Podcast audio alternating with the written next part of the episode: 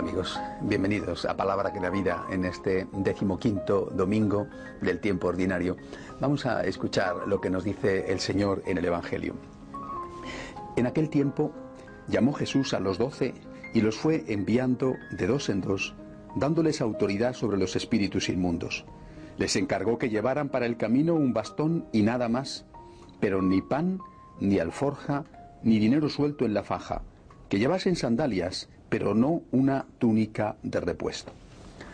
Bueno, pues no podía mandarles Jesús a los apóstoles con menos, ¿eh? porque prácticamente les dijo que tenían que ir eh, solamente con la ropa. ¿eh?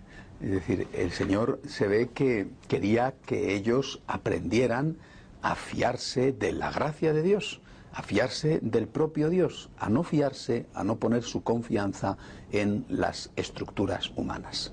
¿No les parece que eso es una gran lección para nosotros en nuestra época?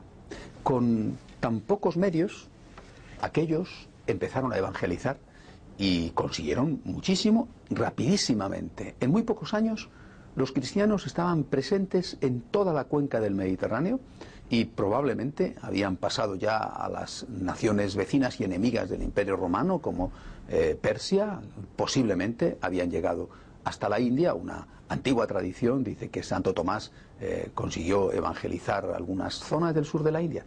Es decir, en muy poco tiempo los cristianos estaban en, en todo el mundo entonces conocido. ¿Por qué?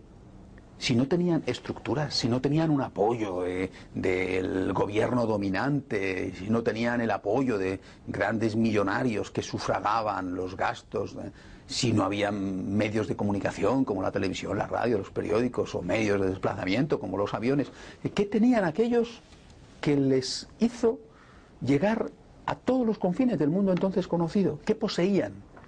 Si no tenían medios humanos, medios materiales, ¿qué poseían? Pues poseían una cosa que quizá a nosotros nos falta. Poseían entusiasmo. Poseían la convicción de que lo que habían recibido era un extraordinario don y que ese extraordinario don que a ellos les había cambiado la vida, eso no podían quedárselo para ellos solos, tenían que transmitirlo.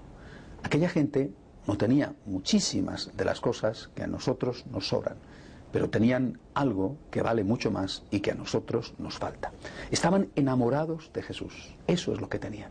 Estaban enamorados de Jesús y habían comprendido que Jesús es extraordinario, que Jesús es lo que el hombre necesita.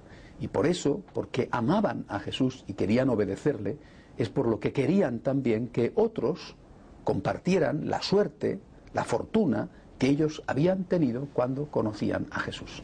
Aquel desproveerlos, quitarlos de todo, fue deliberado para que no pusieran en las cosas su confianza, para que pusieran en Cristo, en la fuerza de Cristo, su confianza a la hora de enfrentarse con el reto de la evangelización.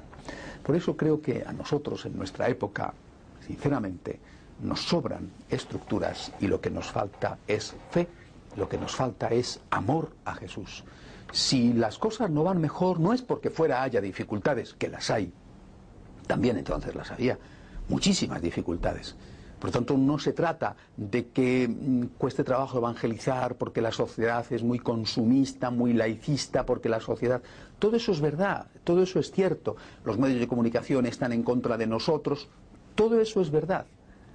Pero hay otra cosa que también es verdad y que normalmente no queremos reconocer. Nos falta entusiasmo nos falta fe, nos falta amor a Jesús.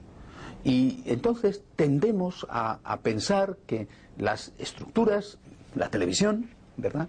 Todo va a compensar la falta de fe y eso no es así. Claro que son buenísimas las estructuras, por ejemplo, este canal maravilloso que puso en marcha en su día la Madre Angélica, ¿verdad? Son magníficas las estructuras, la Iglesia necesita televisiones, radios, diarios, bueno, necesitamos tener unos templos bien equipados, todo eso es bueno, pero todo eso no sirve de nada si no tenemos fe, si no tenemos entusiasmo, si no tenemos amor a Jesús. Por lo tanto, pongamos en nuestro corazón la llama del amor y lo demás lo podremos hacer seguramente con gran éxito. Hasta la semana que viene, si Dios quiere.